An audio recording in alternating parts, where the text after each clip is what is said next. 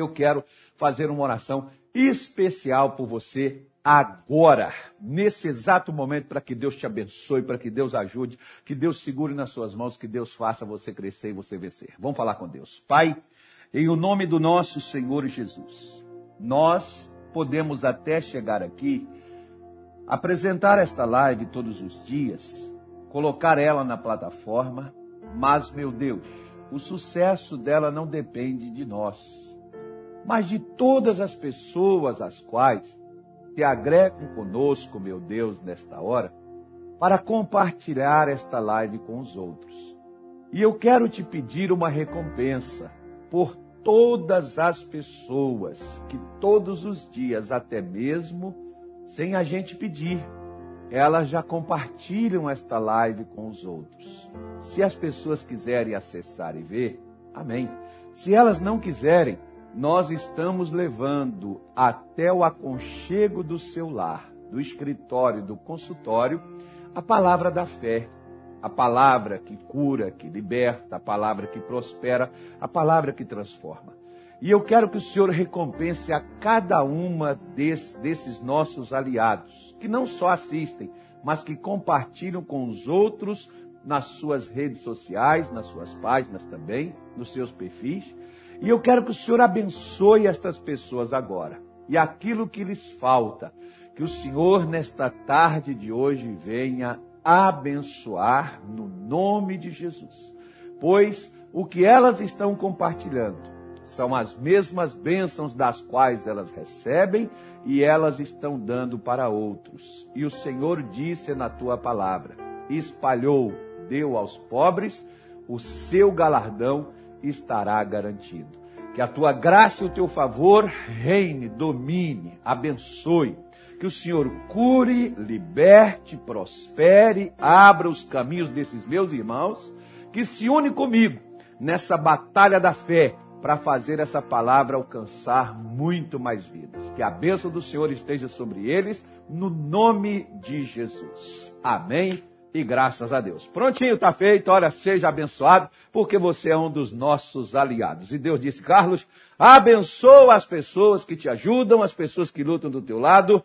Ore por elas e abençoe a vida delas. E você pode contar com a nossa oração. Todos os dias nós vamos começar assim, porque nós sabemos que tem um adversário, que tem um inimigo, que tem um bicho do outro lado que não quer que você, nem muito menos você, nem muito menos os outros Gálatas capítulo 5, versículo de número 7, o apóstolo Paulo, ele está falando de uma, de uma exortação às pessoas a permanecerem da forma do que foi feito por elas. Você sabe que às vezes, por exemplo, você, eu fico olhando, observando na vida, as pessoas casam, juntam a família, os amigos, fazem uma festa, comemoram, saem para uma chamada lua de mel, retornam, voltam suas atividades, buscam seus seus books, não foram feitos ali, livros, fotografias, aquelas coisas todas do casamento, registro, filmagem, pega tudo aquilo dali, coloca dentro de alguma coisa e guarda.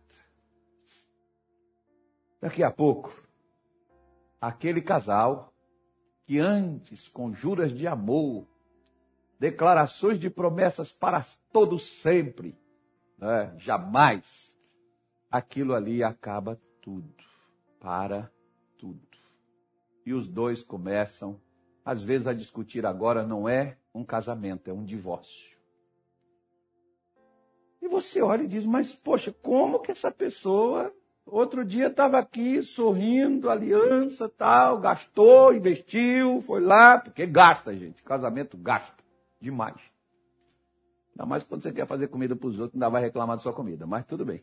Faz que, se me chamar, eu vou e come e reclama ainda. Se não tiver do meu gosto, vou reclamar. Ó, oh, isso é assim, isso é normal, senão não é casamento. Então, as pessoas vão lá e fazem. Mas depois, não lutam por aquele relacionamento que começou. Da mesma forma, você abre também, vai lá, investe, uma, uma dificuldade. Outro dia tinha um empresário falando comigo, pastor, eu desisti de fechar a minha empresa, porque eu fui ver que para fechar ela é pior do que para abrir. Então eu resolvi lutar para manter minha empresa aberta. Pois é, mas não deu trabalho também para abrir? Por que então que a pessoa não conserva aberto o que ela lutou tanto para abrir? Às vezes você briga tanto para entrar na faculdade, você vai lá, não sei o quê, é tal, e vai, é cursinho, e vai lá pro vestibular, passa uma luta, comemora, joga ovo, corta cabelo, arranca não sei o quê, faz um monte de coisa em você, deixa o pessoal pintar e bordar contigo. E daqui a pouco você vai lá, não vou estudar mais não. Ué, mas não é, foi você que venceu tanta etapa, poxa. Da mesma forma, as pessoas também assumem a fé. Pastor, o, agora eu descobri o caminho, agora eu descobri a verdade, agora, pastor, eu descobri que é isso aqui que eu quero para a minha vida. Eu morro, mas não saio dessa igreja. Passa um tempo, daqui a pouco você vai ver aquela pessoa, nem na igreja nenhuma mais ela está indo, quanto mais naquela que ela jurou que morreria ali dentro, mas dali não sairia. Por quê? Porque as pessoas, elas têm uma tendência de brigar por algo que elas querem alcançar. Mas elas não têm a mesma disposição de brigar por algo que elas já têm. Isso é bem engraçado, uma criança, né? Eu tenho dois netinhos, eles não brigam, mas já tive três filhos, né? E os três teve uma idade assim de pequeno entre eles, e que um vê um com um copo e quer o copo do outro. Ele também tem um copo. Só é às vezes diferente um do outro. Mas ele não faz questão porque quer, porque quer o copo do outro. O brinquedo que o outro está com ele na mão. E aí, quando você pega, tá, tudo bem. E às vezes o outro é mais maleável, tá, tá aqui, toma, entrega. Para não chorar, para não escutar berro, grito, dá para ele. Ele só queria ter aquilo. Às vezes não queria nem brincar com aquele brinquedo. Era só ter posse daquele negócio. E daqui a pouco ele já larga de novo para lá. Ele briga por aquilo que ele não tem na mão. Mas por aquilo que é dele, ele não briga. Qualquer um pode pegar. Qualquer um pode usar. Qualquer um pode fazer.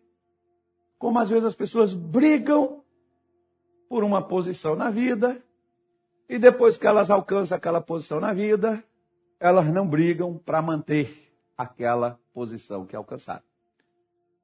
Até continua, diz assim: ah, mas se Deus deixou, se Deus quis, foi assim, foi o desejo de Deus, é a vontade de Deus, foi a obra de Deus, enfim.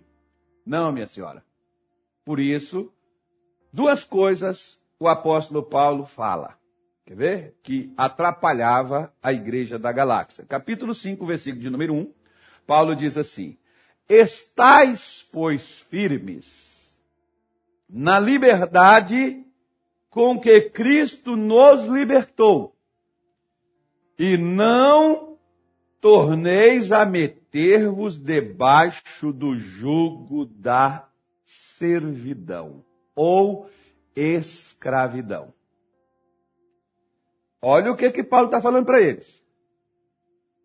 Estais, pois, firmes. Você está liberto?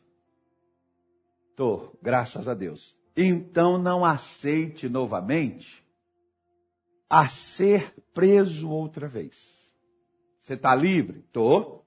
Você venceu? Venci. Então por que você está aceitando a derrota? Por que, que você está se entregando? Por que, que você não permanece firme no que Cristo já fez por você? Algumas pessoas dizem, pastor, eu sei que a Bíblia diz, eu sei que, os mais assim, né? eu sei que está escrito, eu sei que Deus falou, eu sei que está na Bíblia, pastor, mas eu vou dizer ao senhor uma coisa. Estou deixando nas mãos de Deus, porque quando for o tempo de Deus, Deus vai fazer a coisa dar certo. Paulo está dizendo, ó, se Jesus já te libertou, já pagou o preço por você, já te deu a graça, já abriu a porta, já te concedeu o favor, Por que, que você está aceitando ser aprisionado, ser escravizado? Por que, que você está aceitando ser oprimido novamente por aquilo que já passou por você? Seria pagar o preço duas vezes. Então, Jesus fez o papel de palhaço. Para muitos que se dizem cristãos, Jesus é um mentiroso. Porque se ele já pagou, se ele já sofreu, se ele já me libertou, por que, que eu então estou escravizado? Por que, que eu ainda estou aprisionado? Se ele já fez por mim o que ele diz que fez. Se ele já fez por você, você tem que fazer valer o que Cristo diz que você é. Como, por exemplo, o mesmo Paulo, ele disse para a igreja de Roma que em todas estas coisas, que é Romanos 8, 37, somos mais que vencedores. Ou seja, você não vai vencer. Você não tem que agir como um derrotado, você não tem que agir como um fracassado, você não tem que agir como uma pessoa que é vencida ou que foi vencida ou que pode ser vencida. Não, pastor, mas isso aí é arrogância, isso aí é petulância. Então nós temos que rasgar a nossa Bíblia, jogar ela fora, queimar ela, né? porque o que ela está dizendo é justamente. Se eu sou um vencedor, ou mais, aqui Jesus está falando, mais que um vencedor, vou até deixar o mais de lado, vou ficar só no, só no vencedor. Se eu sou um vencedor, como que eu vou me comportar como um fracassado? Conta-se uma história que na época da, daquelas inquisições, daquelas caças às bruxas, aquela época lá do governo francês, por exemplo, muita gente ali morreu, né? aqueles reis que pegavam as pessoas, queimava elas, matava elas, aquela coisa toda, perseguição religiosa e outras coisas mais. E teve um rei que matou muita gente, né? Botou na guilhotina. Não sei se foi o Luís XV, XIV, sei qual foi do Luís, não. Um Luís desse, botou muita gente na guilhotina, cortou cabeça de gente fora, tal, aquela coisa toda. E aí veio a revolução, pegaram esse camarada, matou ele, matou a mulher, e ele tinha um filho, que era o herdeiro do trono. E eles então foram matar a criança. E alguém gritou lá: Não, não, não, não mata não. Vamos esperar ele crescer, porque ele é inocente. Vamos esperar ele crescer, porque esse povo não merece nem o céu quando morrer. Ninguém dessa família, nem o céu. E o menino, por ser inocente, se matar o menino, o menino vai para o céu. Nem para o céu eles vão. Vão fazer o seguinte: entrega ele para uma bruxa. A bruxa vai ensinar ele a amaldiçoar, vai ensinar ele a fazer coisa errada. E aí a gente pega e agora ele vai para o inferno também, né? Porque até na alma dele tem que sofrer no inferno a condenação eterna. Dessa família toda que fez tanta dor, tanto sofrimento na França. Pois é, entregaram o menino para a bruxa. E lá foi a bruxa. Ensinar o menino, fala isso, e o menino não fala. Faz assim, o menino não faz. Faz dessa maneira, o menino não faz. Por que, é que você não vai fazer? Eu não nasci para isso. Eu nasci para ser rei da França. Eu nasci para ser assim, eu nasci para ser assado. Ou seja, ele entendeu o propósito de vida do seu nascimento. Por que, que nós não entendemos o nosso? Em Cristo Jesus. Por que, que a Bíblia diz, você é mais que vencedor? E eu digo assim, ah, pastor, quem me dera, se isso fosse verdade, eu não estaria passando pelo que eu estou passando. Se isso fosse verdade, pastor, eu não estaria sofrendo o que eu estou sofrendo. Eu não estaria vivendo, pastor, essa vida que eu estou levando. Se Deus quisesse, meu dinheiro desse, eu pudesse. Mas, você está entendendo que o que falta na minha vida e na sua é acordar, como nós falamos aqui nessa semana toda sobre Isaías 52. Quando o Senhor Deus disse para o povo de Israel: desperta, desperta, acorda, acorda, acorda, minha gente, acorda para a realidade, acorda para a vida, acorda para a fé, acorda para a palavra, acorda para a declaração de Deus, acorda. É o mesmo que Paulo está falando aqui. Vocês precisam ver a realidade do que vocês são em Cristo. Satanás quer te mostrar a realidade do que você é na vida. E os seus olhos, não, se, se eu pegar aqui, por exemplo, quer ver? Tem muita gente, as pessoas elas querem, elas enxergam a vida com os olhos dos outros. Vamos pegar aqui, eu, eu não tenho, não tenho aqui não, não tenho aqui não, mas vamos fazer o seguinte. Se você tiver alguém na sua casa, e vamos fazer o teste aqui agora. Você não tem problema de vista não, né? Graças a Deus, pastor, nenhuma, nem miopia, nem catarata, enxergo de perto, de longe, normal. Pega o óculos de alguém na sua casa que tem aí um meio grau, um grau e meio, dois graus. Empresta para essa pessoa que não tem problema nos olhos, na visão. Presta os óculos para ela. Ela vai estar tá olhando com os olhos dos outros, com óculos dos outros. Vai embaçar a vista dela, vai ver de forma diferente. Você está vendo onde é que está o problema da vida de muito crente? Ele está olhando com os olhos dos outros. Não é com os olhos dele, não. Porque o fulano falou, porque o Beltrano disse que quando acontece isso, porque o Beltrano disse que quando acontece aquilo é assim, o Beltrano disse dessa maneira, que é isso, assim, assim, assado. O que que Jesus disse? Eu tenho que olhar na ótica do que Jesus me mostra. Eu tenho que olhar com os olhos de Jesus. E Jesus está dizendo, ó, você já está livre. Eu te dei liberdade, eu não te dei prisão, eu não te dei cadeia. Tem gente que acha que está sofrendo, é até porque Deus quer que ele sofra, que o sofrimento é um processo de purificação, que o problema é um processo de vitória, de santidade, de uma coisa boa que no final vai resultar em algo excelente. E no final pode resultar numa tragédia. Por quê? Por falta do seu posicionamento diante daquilo que você é e deveria defender o que você é. Se eu certamente agora, nesse momento, ó, tem várias pessoas aqui, vou pegar uma delas aqui, ó, vou fazer uma acusação aqui agora. Júlio César Gomes, já que ele falou glória a Deus, aleluia. Júlio César, você é um picareta, você é um safado, você é um sem vergonha, olha a acusação, você é um malandro, é... eu estou acusando o Júlio César o Júlio César é do outro lado e vai, você é louco, você está doido, você está endemoniado, você é um demônio na sua vida. Por quê? Porque ele não é, ele se posiciona. Agora, se eu digo isso, aí o Júlio César cai no choro. Senhor, oh Jesus, olha a acusação, o pastor está fazendo. Ó, oh, Júlio César, não estou fazendo acusação, só um exemplo, viu, filho? Calma aí, passa mal não. Então, o Júlio César vai ficar lá do outro lado. Porque, olha só o que fizeram comigo, acabaram com o meu futuro, acabaram com minha vida, me jogaram para baixo. Ei, você é? Não. Então por que você está dando crédito a isso? Por que, que você dá crédito ao que as pessoas dizem sobre você, principalmente de coisas ruins? Por que, que você dá crédito ao que o diabo manda para você, mas por que, que você não dá crédito ao que Jesus diz que você é? Por que você não dá crédito ao que Jesus diz? Mas você dá crédito ao que um vagabundo, um malandro, uma pessoa desqualificada fala de você, uma crítica que a pessoa te faz. Você dá crédito a isso. E você fica aí remoendo. Você fica aí sentido. Você fica aí chateado. Você fica aí revoltado. Por que, que você fica dessa forma? Se posicione. O que Deus está falando, o que Paulo está falando, estáis, pois, firmes. Alguém, se é para mim estar firme, é porque alguém vai querer me balançar, me remover do meu lugar. Alguém vai querer me tirar de onde Deus me pôs, do que Deus me deu, do que Deus diz que é meu. Alguém vai tentar interromper aquele meu processo. Eu preciso estar firme.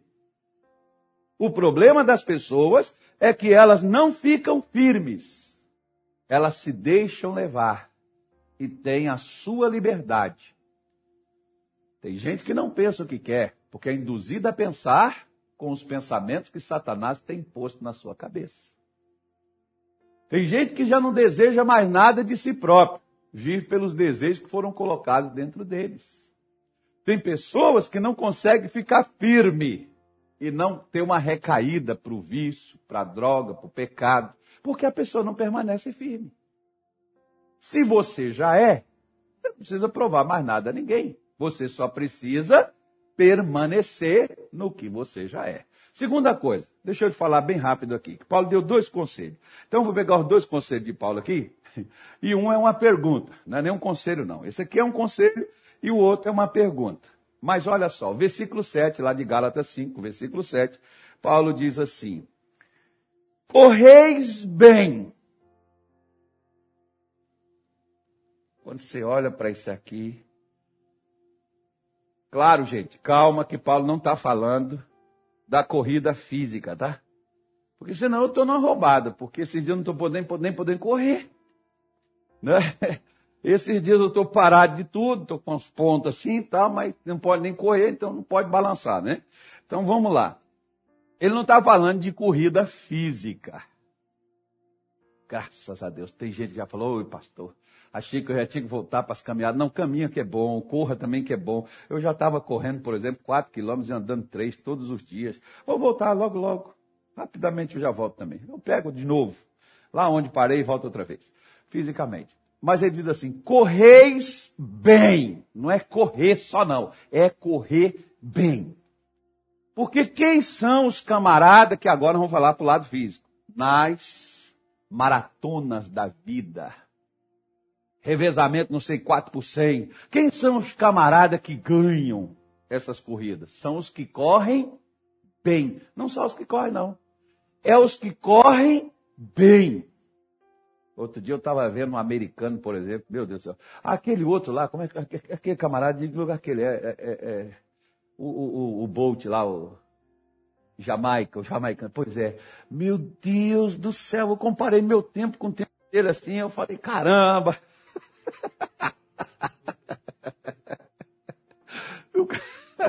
o cara 100 metros, ele fez quantos segundos, Anitta? Eu 100 metros em um minuto, pô. o cara faz em segundo. E esse camarada, ele tem pressa, porque quem corre bem tem pressa de ganhar. Deixa eu falar com a senhora, com o senhor que me assiste agora.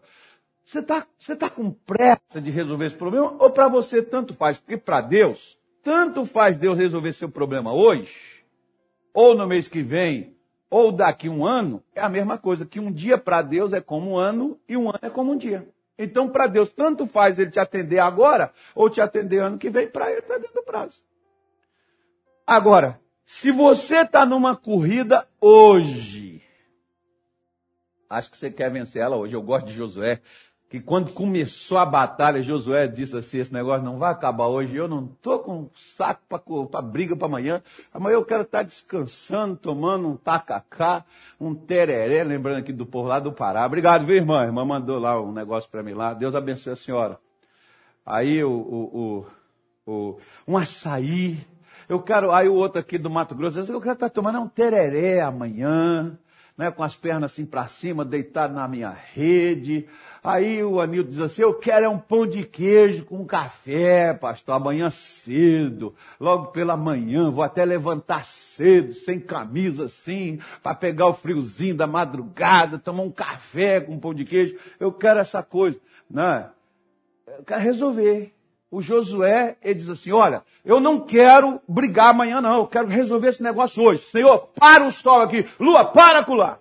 Não, ele não disse Deus para Deus fazer. Ele disse: Sol, detente no vale de Aijalon. Acho que foi, vale de, acho que foi o sol. O sol foi a lua. Foi um dos dois. E tu, lua, para aí onde você está. A terra parou porque alguém de Deus queria vencer naquele dia. Nunca ninguém tinha feito aquilo acontecer. E quando eu olho, Paulo diz assim: olha, as coisas que o olho não viu, que o ouvido não viu, são as coisas que Deus tem preparado para aqueles que o amam. Eu, eu fico olhando assim. Naquele tempo de Josué, ninguém tinha feito aquilo que ocorreu. E tem coisas que nunca no mundo foi feito desde que esse mundo existe. E que Deus está pronto para fazer pelo seu povo.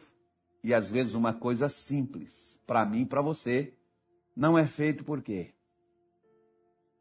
Paulo está dizendo: correis bem. Quem vos impediu?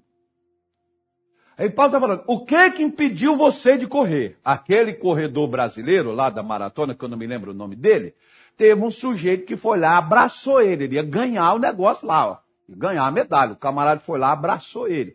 Teve um outro aí, que eu não lembro quem foi, estava lá também na, na Olimpíada, lá na corrida, e um padre foi lá, segurou o camarada, impediu que o camarada ganhasse aquela, aquela, aquela corrida. Pois bem, então teve pessoas que foram impedidas.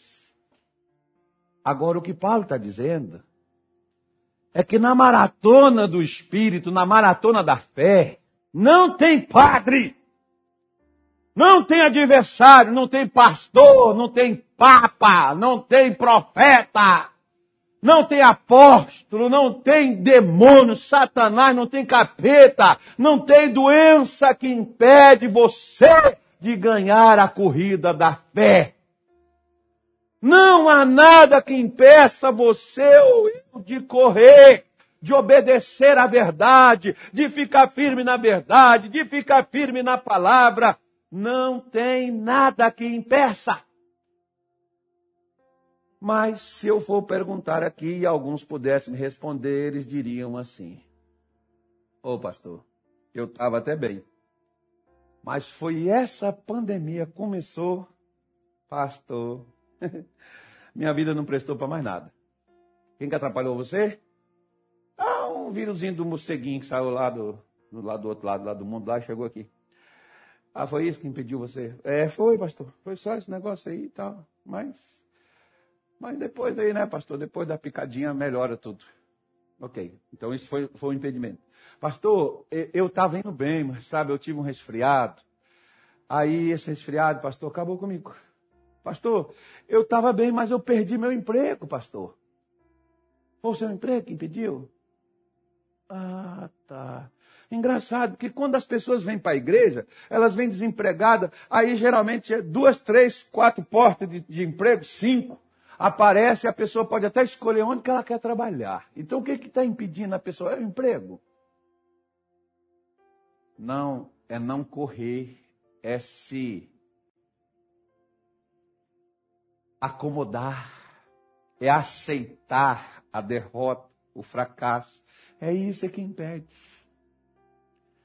Sabe, pastor, o que está me impedindo nesses dias, sabe, é porque a minha sogra, você casou? Ah, é, eu casei. A minha sogra. É sua sogra? Hum, entendi. É, pastor, porque não é, nasceu o nosso filho. Ah, é um filho, é um impedimento. Engraçado, você não vê isso na Bíblia. A Bíblia diz: os filhos são herança do Senhor e o fruto do ventre um presente que Deus te deu, uma recompensa que Deus deu. Deus não vê filho como obstáculo, como problema. Ah, pastor, o meu problema foi o senhor, que quando o senhor chegou aqui nesse Cuiabá, acabou minha vida. Ah, é? Fui eu. Meu nome não é Satanás. Quem pode ter impedido você é o seu desânimo, o seu comodismo, a sua aceitação diante de fatos que não são reais, os quais você colocou como obstáculo e como meio de você não estar lá na frente porque algo te atrapalhou aqui atrás. O que te atrapalhou, minha senhora, meu senhor, meu amigo, tem um nome. E não é José, não é Ana, não é André, o seu nome não é Carlos. O seu nome não é Luciano. O seu nome não é Ana. O seu nome não é Luiz. O seu nome não é Fernando. O seu nome não é Anilton. O seu nome significa: Eu me acomodei e não continuei a correr como eu vinha embalado. Na vida espiritual, tem uma coisa e eu vou te dizer, guarde isso que eu não falo mais. Já vou fazer a oração. É igual andar de bicicleta. Se você anda de bicicleta, você sabe que se você parar, você vai ter que equilibrar, se você sabe equilibrar. Se você não souber equilibrar, você vai ter que descer. Se você souber equilibrar, você pode ficar meia hora, 40 minutos equilibrando, como eu já fiquei em bicicletas, equilibrando ali 40 minutos. Mas chega uma hora que você cansa daquela posição e você vai ter que descer. Porque andar na fé é igual andar de bicicleta. Ou você está andando, ou então você desceu. Se você desceu, você pode dar né, motivo para qualquer coisa que te fez descer. Mas o que te fez descer foi justamente parar de correr. Deus tem tanta pressa em me abençoar que Ele quer que eu corra. Ele não quer que eu ande devagar. Por isso que ele está lá. Desperta, desperta, Sião. Levanta-te, sacode esse jugo, sacode essa poeira, dá a volta por cima. Vambora lá, vambora. Até, o mundo diz, levanta, sacode a poeira, dá a volta por cima. Pois é, por que que tu vai ficar aí? Ah, eu não aguento essas coisas. Por isso eu vou fazer oração. Pai, em nome do nosso Senhor Jesus. Nesta tarde, ó Deus, eu mostrei a tua palavra ao teu povo. E o Senhor diz que nós devemos permanecer na liberdade que o Senhor nos libertou. E nós devemos correr, mas correr bem. Não correr de qualquer forma, sem saber para onde vai. Nós sabemos o que nós queremos. Nós sabemos o que nós precisamos e aonde queremos chegar. Mas muitas vezes as distrações da vida, às vezes as distrações do inimigo, tem nos detido. E muitos têm parado na sua corrida e por causa disso não chegou a lugar nenhum. E tiveram a sua liberdade, meu Deus, confiscado, se tornaram cativos, prisioneiros de conceitos, prisioneiros da dor, prisioneiros do ódio, prisioneiros do sofrimento, prisioneiros da destruição prisioneiros, Senhor, das doenças, das enfermidades, das maldições, das pragas, das moléstias da vida. Mas nesta tarde, eu mostrei para estas pessoas que o Senhor já nos libertou. O Senhor não vai nos libertar. Nós já somos livres. O que nós temos que fazer é valer, mostrando nosso alvará de soltura ao carcereiro, porque ele não pode mais nos prender. E é por isso que eu me dirijo a você, Satanás, a você, espírito de opressão, a você, espírito de maldição, espírito de destruição. É por isso que eu me dirijo a você, obra do inferno, preparado para deter, para destruir, para arruinar, para prender a vida desta mulher e a vida deste homem.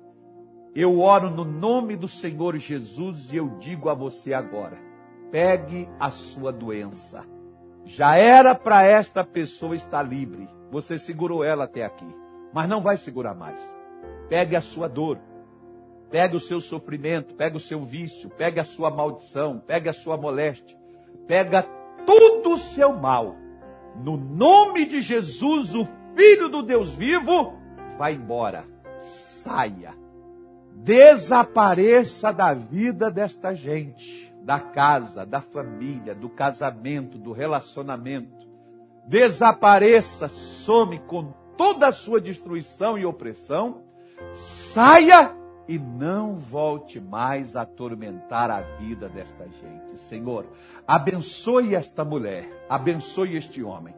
A partir de hoje, eles correrão e correrão bem e eles, meu Deus, não terão mais impedimentos, eles foram removidos. E esta pessoa, a partir de agora, verá a tua graça e o teu favor. E a liberdade, a paz, a saúde, a prosperidade fazer parte da sua vida.